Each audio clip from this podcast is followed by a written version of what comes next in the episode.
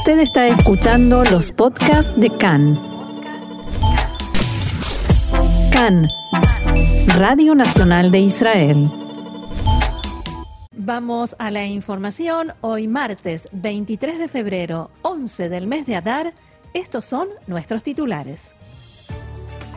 Irán amenaza con enriquecer uranio al 60% y Estados Unidos busca retomar y ampliar el acuerdo nuclear de 2015. Aumentó el porcentaje de casos positivos de coronavirus en Israel y el gobierno busca implementar nuevas medidas. Se dio a conocer el resultado de la investigación sobre cómo cruzó la frontera la joven israelí que huyó a Siria.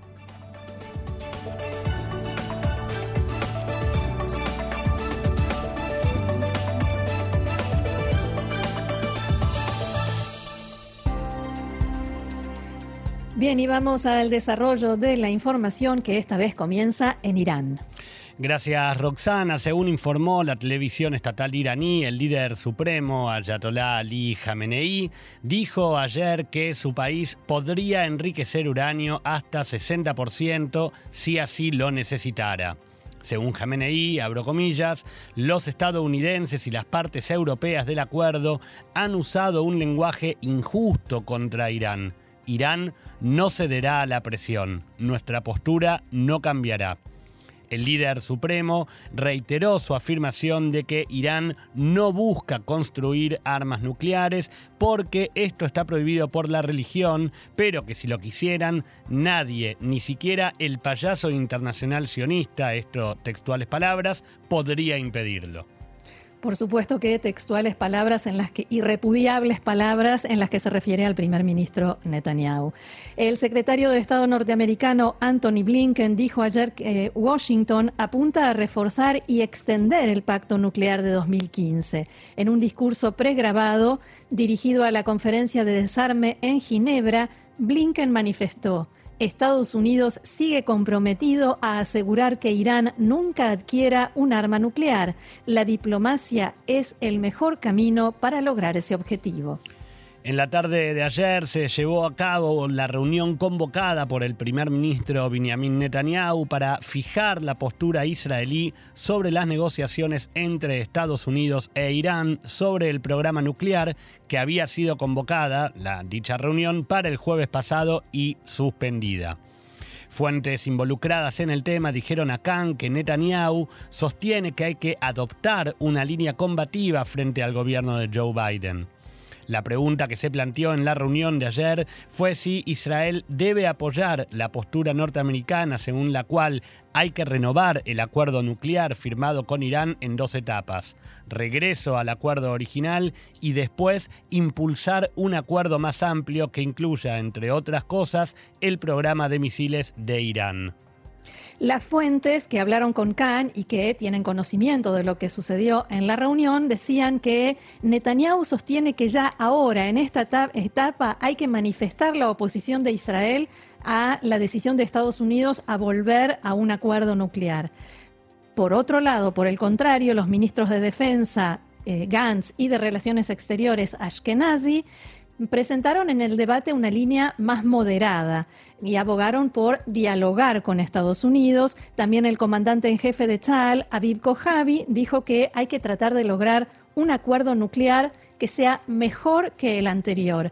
Y hoy algunos medios árabes reprodujeron un artículo, en realidad de uno de ellos, en el que destacaban cómo Netanyahu está tratando de ponerse de acuerdo con sus propios rivales para llegar a una postura conjunta respecto de Irán y contra lo que está tratando de hacer Estados Unidos. Si bien el debate fue secreto y no hubo ningún comunicado oficial sobre su contenido, al parecer no se tomó ninguna decisión, pero el gobierno dio luz verde a los funcionarios relevantes de los ministerios de Defensa y Exteriores para que dialoguen con sus pares norteamericanos sobre el asunto. Y hace instantes nada más el primer ministro Netanyahu dijo que Israel no condiciona su destino a ningún acuerdo con un régimen extremista y hostil como el de Irán abro comillas, ya hemos visto cómo son los acuerdos con este tipo de regímenes, lo vimos con Corea del Norte. Con o sin acuerdo, haremos todo para que Irán no tenga armas nucleares. En este mismo sentido, Israel aumentó la presión hacia los tres países europeos firmantes del acuerdo nuclear con Irán en un intento, por impedir su reanudación en el formato actual. Las autoridades israelíes están actuando para convencer a Gran Bretaña, Francia y Alemania de que agreguen nuevos incisos a cualquier acuerdo posible con Irán y en esto, hay que decir, Estados Unidos está de acuerdo. En Jerusalén consideran que se ha generado una oportunidad para influir sobre estos tres países europeos, especialmente en momentos en que muestran indignación por la conducta de Irán en el último tiempo. El embajador de Israel en Washington y ante Naciones Unidas, Gilad Erdan, dijo esta mañana en declaraciones a Cannes que el regreso al acuerdo nuclear de 2015 será un error. Preguntado acerca de qué línea adoptará Israel, si el enfrentamiento o el diálogo, Erdan respondió. Pienso que el Estado de Israel se encuentra en un proceso de diálogo, por un lado, y escuchan nuestros planteos también los países centrales de Europa.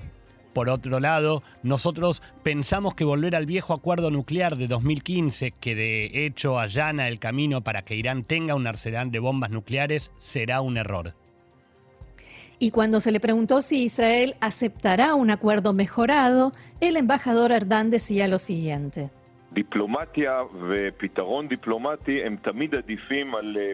Diplomacia y una solución diplomática son siempre mejores que las soluciones militares, preferibles.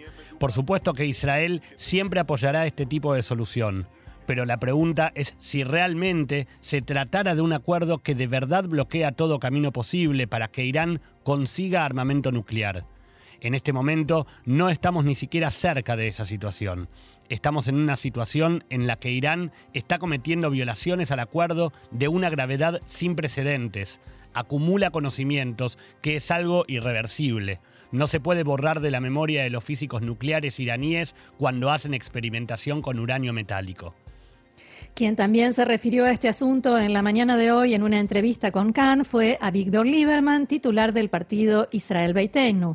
Preguntado si hay algún otro político en Israel que pueda enfrentar a Irán como lo hizo hasta ahora Netanyahu, Lieberman respondió.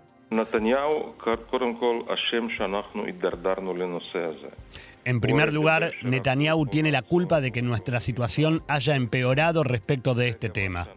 Él dijo que solo él puede frenar a Irán, que él impedirá, que no permitirá. En este momento lo que vemos en la práctica nunca estuvieron tan cerca de tener armamento nuclear como ahora. Y esto según el informe anual de la inteligencia militar israelí que se publicó hace unos días. Esa es la conclusión. Todos sus cuentos y todas sus declaraciones no tienen ninguna relación con la realidad.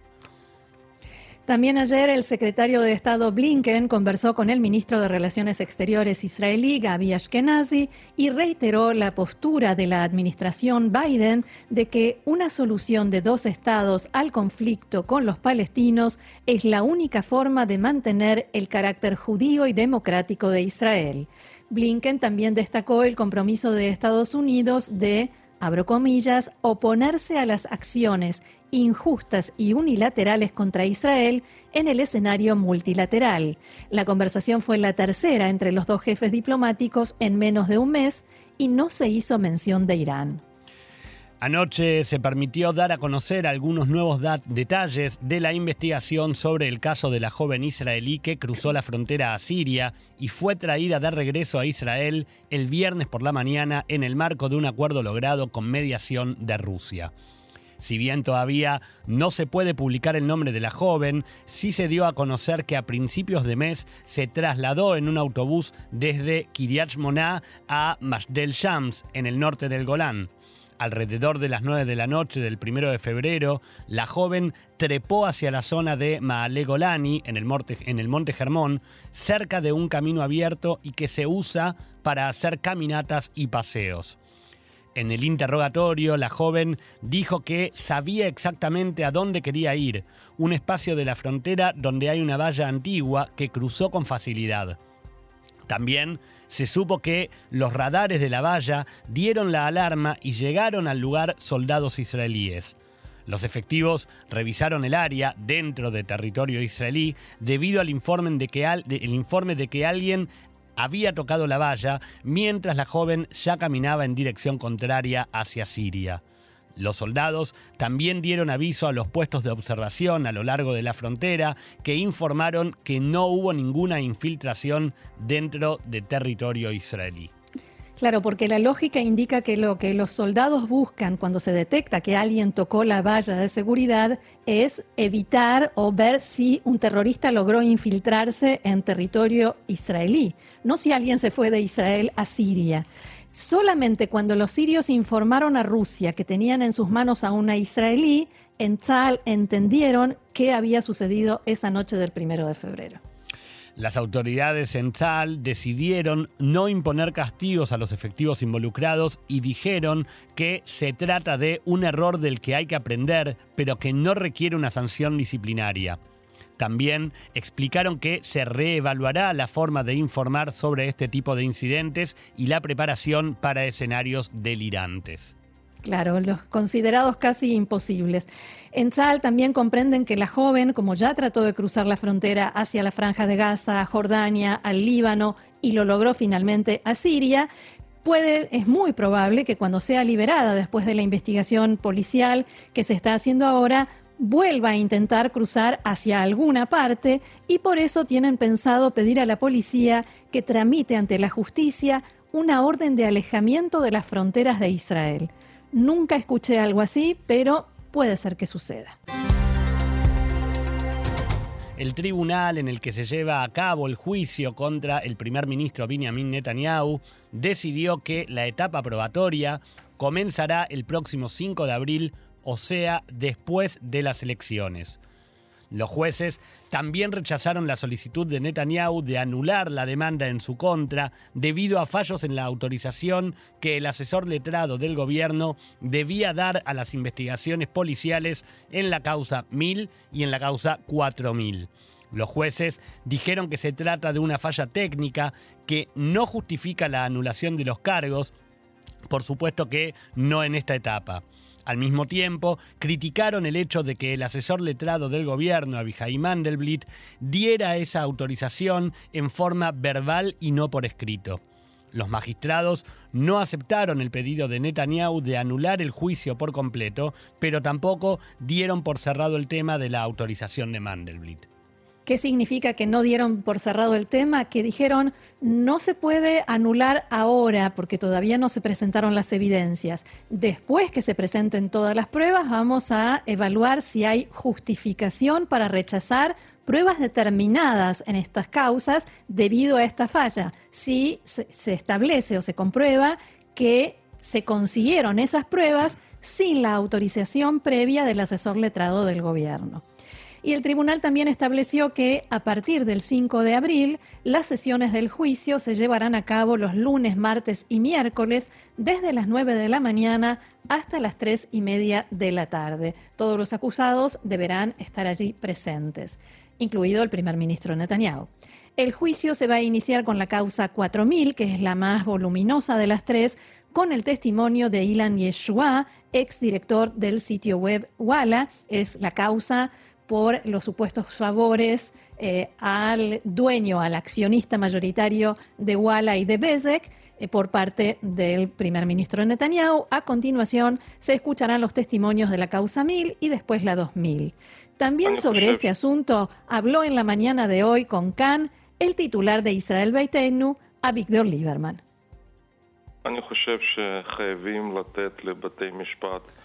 Pienso que hay que dejar que la justicia haga su trabajo, sin molestar, sin presionar, sin ruidos de fondo. Y por supuesto que también Netanyahu debe dejar de lloriquear y quejarse. Si estás seguro que las causas colapsan y la verdad está de tu lado, tienes que ir al juicio. Deja ya de instigar, hacer acusaciones, tirar barro a todos los costados. Preséntate ante el tribunal, demuestra tu inocencia y regresa como un grande. ¿Te acordás, Gaby, que hace unos días decíamos que los partidos de la oposición adoptaron una nueva estrategia, que es no reclamar más, Netanyahu no puede ser primer ministro porque tiene las causas pendientes, porque supuestamente cometió delitos penales, porque le hacen el juego. Y esta, esta declaración de eh, Lieberman demuestra que eso es lo que están haciendo. De todos modos, recibió una respuesta desde el Likud eh, mediante un, un comunicado en el que dijeron, abro comillas, Lieberman consiguió cero logros en 30 años y ya hace tiempo que no es relevante. Mientras él no hace nada, el primer ministro Netanyahu trae millones de vacunas y saca a Israel del corona primero en el mundo. Ojalá esto sea así, ojalá salgamos primeros en el mundo del corona. Ojalá que sí. Seguimos con la información. Nueva polémica, una más, en el proceso electoral de cara a los comicios del 23 de marzo, justo dentro de un mes.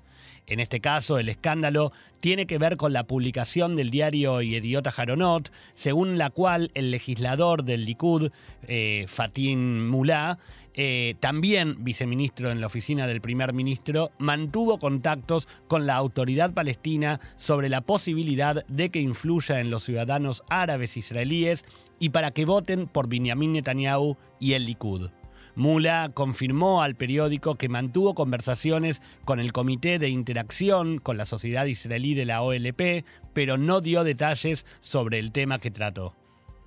Fuentes palestinas citadas por Yediota Jaronot dijeron que la autoridad palestina estuvo en contacto con el Likud en las últimas semanas respecto de lo que denominaron un apoyo silencioso a Netanyahu en las próximas elecciones y para hacer que los árabes israelíes no voten por la lista árabe unificada. Según el informe, al gobierno de la autoridad palestina en Ramallah le preocupa que Netanyahu pueda ser sucedido por un líder político aún más de derecha, como podrían ser Guidon Saar o Naftali Bennett. Las conversaciones fueron mantenidas por Fatin Mullah del lado del Likud y uno de los líderes de la OLP, Muhammad al-Madani, muy cercano a Abu Mazen.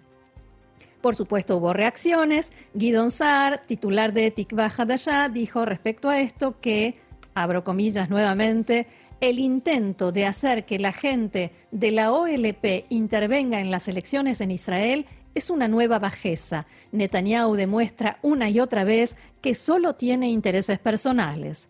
El parlamentario Matan Kahana de Yamina dijo que después de que el Likud le diera legitimidad a los aliados de terroristas de, Bad, de Balad y Ram, ahora sabemos que tienen un arreglo electoral con Abu Mazen. El Likud ha perdido los frenos. La parlamentaria Ayelet Shaked afirmó que se trata de la bancarrota ideológica del partido Likud. Otra vez, otra nueva polémica tiene que ver con el partido Cajón Laván, Benny Gantz. ¿Una más Iván? Una más Iván. Esta tiene que ver con el partido Cajón Laván, Benny Gantz y la campaña para que renuncie. Ayer fue difundido un aviso de gran tamaño en varios diarios israelíes, firmado por 130 ex oficiales de alto rango de las fuerzas de seguridad israelíes, en el que llamaban a Gantz a no presentarse en las próximas elecciones. El texto decía, textuales palabras, Benny, hasta aquí, lo intentaste todo, ahora Israel en primer lugar, como decía y como dice Gantz en su campaña. Ese es su slogan, Israel en primer lugar. Exactamente. Entre los firmantes había algunos nombres muy conocidos como el ex primer ministro y ex ministro de Defensa, Eud Barak, el general retirado Dani Yatom, el ex jefe del Consejo Nacional de Seguridad, Uzi Arad. En el aviso le pedían a Gantz que renuncie abro comillas, a esta peligrosa carrera que terminará por debajo del umbral electoral. No hagas que se desperdicien votos en el bloque del cambio. Gantz reaccionó con indignación y respondió, utilizando palabras del vocabulario militar, que él, textuales palabras, seguirá arrojándose hacia el objetivo y que ellos, en lugar de ayudarlo, le disparan por la espalda. En Cajón Laván acusaron en principio al partido de la PID de estar, detrás de esto que califican de campaña, aunque hay también quienes creen que proviene de Abodá y la presencia de Ud Barak precisamente en esa lista es lo que, según dicen, lo confirma.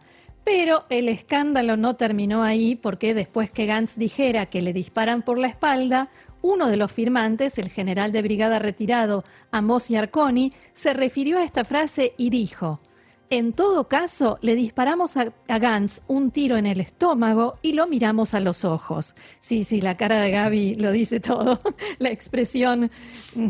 Desde Cajón Labán, de inmediato repudiaron la frase y más tarde presentaron una denuncia ante la policía por amenazas e incitación a la violencia. Eso a pesar de que Yarconi se disculpó en una entrevista radial y dijo que lamentaba haberse dejado llevar por tratar de utilizar la misma expresión que usó Gantz. Cometí un error, nunca quise decir que hay que atentar contra alguien y menos contra Benny Gantz, dijo Yarconi. El Ministerio de Salud informa en su sitio oficial de Internet que hasta su última actualización, ayer se registró un total de 4.677 nuevos casos de infectados con coronavirus. Según los datos proporcionados, sobre las pruebas realizadas, un 7% ha arrojado resultados positivos. Actualmente Israel tiene más de 41.000 pacientes con el virus activo, de los cuales 798 se encuentran en estado grave y 256 requieren la asistencia de un respirador. Desde el inicio de la pandemia, más de 757.000 personas contrajeron coronavirus, de las cuales 5.604 fallecieron a causa de la enfermedad. Respecto de la campaña de vacunación, ayer la cifra de vacunados con la primera dosis superó las 4.400.000 personas, mientras que más de 3 millones de ellas ya tienen su proceso de vacunación completo con la segunda dosis aplicada. Yo soy muy mala en matemáticas, pero aquí mi compañero Gaby hizo la cuenta y esta cifra, la de más de 3 millones de personas, indica que oficialmente un tercio de la población de Israel ya se encuentra totalmente vacunada. Y eso es un dato, Roxana, que nos permite ser optimistas más que otros días, porque siempre el porcentaje puede subir o bajar, los datos de casos nuevos pueden subir o bajar, claro, pero, ahora ya hay una realidad. Hay un tercio de la población que está completamente vacunada. Bien. Y hablando de decisiones, aun cuando la segunda etapa de la salida del cierre comenzó formalmente hace dos días y era de esperar que las próximas medidas se tomaran recién para los primeros días de marzo, o sea, en el inicio de la tercera etapa, el gobierno continúa definiendo nuevas restricciones y cambiando otras ya existentes. Como siempre, Gaby, te pido que me ayudes a entender qué medidas existentes fueron modificadas. Bueno, por un lado, las medidas que se modificaron tienen que ver con el aislamiento y con el regreso o con la salida de los de, aviones dentro y fuera de Israel. Por un lado, el aislamiento, ayer por la noche el gobierno decidió anular la medida que imponía que debía hacerse cuarentena, aislamiento en hoteles para las personas que regresan al país. Y desde el inicio entonces del día de hoy, persona que llega a Israel, persona que se va a su casa. La medida la tomaron Benjamin Netanyahu, Yuli Edelstein como ministro de Salud y Miri Regev por la cartera de transporte. Pero igual esto podría volver a modificarse porque va a ir acorde a cómo, se, a cómo resulte, a los resultados que hayan. En base a eso, en base a la posibilidad de modificarlo, hoy por la mañana Yoab Kish, el, el viceministro de Salud, declaró a Khan que podrían evaluar la posibilidad de volver a imponer el aislamiento en los hoteles y que luego de una prueba con resultado negativo, ahí recién se envíe a la gente a su casa. O sea, hoy se van a su casa, mañana pueden volver a los hoteles y se seguirá viendo. Pero pero lo que dice Kish es que en caso de que se tomara la decisión de aislar en hoteles y después enviar con resultado negativo a las casas, debería ser con el uso, por ejemplo, de pulseras electrónicas. ¿Por qué? Porque lo que plantea el, ministro el Ministerio de Salud es que sin ningún tipo de control en los hogares, no existe tampoco cuarentena, porque lo que están informando, lo que están diciendo es que tienen conocimiento de gente que ha ido a hacer aislamiento en sus hogares, pero no ha cumplido. No se quedó en la casa. Exactamente. Por el otro lado. Menos mal que estás vos aquí para explicarnos, porque esto de que decidan algo, pero de que después lo pueden cambiar, ya están pensando cuando lo deciden cómo lo van a cambiar y cómo lo van a cambiar si no funciona. a mí me marea. Para eso está te- Can te en sigo. español, para eso está Can en Claro. español, servidores, para poder Sí, contarles señor. e interpretar. Eh, por el otro El lado, aeropuerto. tenemos el aeropuerto. Desde el domingo próximo se vuelve a reducir la cantidad de personas que puede ingresar por día al país. ¿Y por qué decimos se vuelve? Porque de hecho, cuando se conoció la noticia, mucha gente, incluso israelíes que están afuera del país, elevaron su protesta de van a reducir la cantidad. No, no.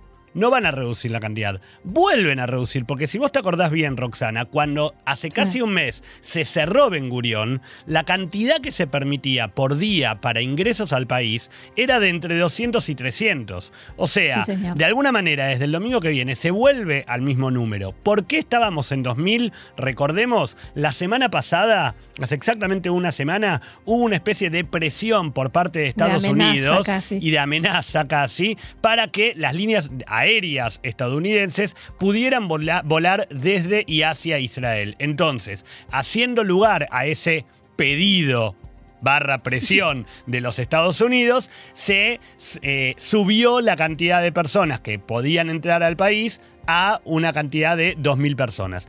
Pero a partir del domingo que viene, parece que la presión duró poco y volvemos a los 200. Ahora, lo que falta definir es desde dónde se autorizará que lleguen estos vuelos. Si seguirá siendo desde Europa o si seguirá siendo, como viene ocurriendo hace una semana, desde los Estados Unidos. Lo que sí Ahora se se viene, se viene Pesaj después, cuando los israelíes, eh, el aeropuerto está abarrotado, se viaja muchísimo en Pesaj. Bueno, y es una situación que contradice de alguna manera a lo que Netanyahu Claro. planteaba al inicio de la campaña de vacunación. ¿Vos te acordás que cuando en diciembre Netanyahu se dio, se aplicó la primera dosis de la vacuna e inauguró el Latet Katef, dijo, quiero que Israel esté todo vacunado para Pesaj y que todos podamos pasear y que todos podamos salir y que todos Sí. podamos ir y venir. Bueno, ahora, con esta ida y vuelta, el ministro de Salud plantea que pretenden que la cantidad de 200 personas que puedan ingresar al país dure hasta Pesaj. Y eso no tiene solamente que ver con la fe- incluido. Entonces, no tiene que ver solamente con lo que va a pasar en Pesaj si vamos a poder volar o no, sino que también, de alguna manera, interfiere en el día de las elecciones, que es justo antes de Pesaj, Ah, claro. el 23 de marzo. Entonces, de alguna manera también plantea un, un enfrentamiento entre los integrantes del gobierno, porque hay quienes dicen, quienes piden, que para las elecciones el aeropuerto tiene que estar abierto para permitir el ingreso de cualquier israelí que quiera venir a votar, al cual no se le, no se le puede o no se le podría prohibir su posibilidad de votar. Bien, y vamos a hablar ahora, si te parece, de cuáles son las nuevas restricciones, las nuevas medidas que el gobierno quiere implementar. Tal como informamos ayer, el gobierno se reúne hoy para debatir y esperemos que para definir las medidas que, entre otras cosas, van a afectar a los días de fiesta de Purim a partir De del este de próximo, semana, a sí. partir del próximo jueves, exactamente. Se estima que la reunión comience a última hora de la tarde, apenas entrada eh, la noche. eh, y si bien se van a tratar solamente, se espera, medidas que tienen que ver con la próxima festividad de Purim, desde Cajón Labán quieren y hasta exigen que se trate también el tema de eh, la reapertura total del nivel educativo y dicen que si desde el Ministerio de Salud no se toma la posibilidad de discutir esto, entonces Cajón Labán no se sentaría. Vamos a ver qué pasa a la noche. O sea, si no hay apertura de las, de las escuelas, tampoco hay cierre en Purim. Si algo no- así. Exactamente. Si no, se- si no hablamos de las escuelas, no hablamos de Purim. Ahora, suponiendo que a la noche se reúne el gabinete, ¿qué pretende el Ministerio de Salud para Purim?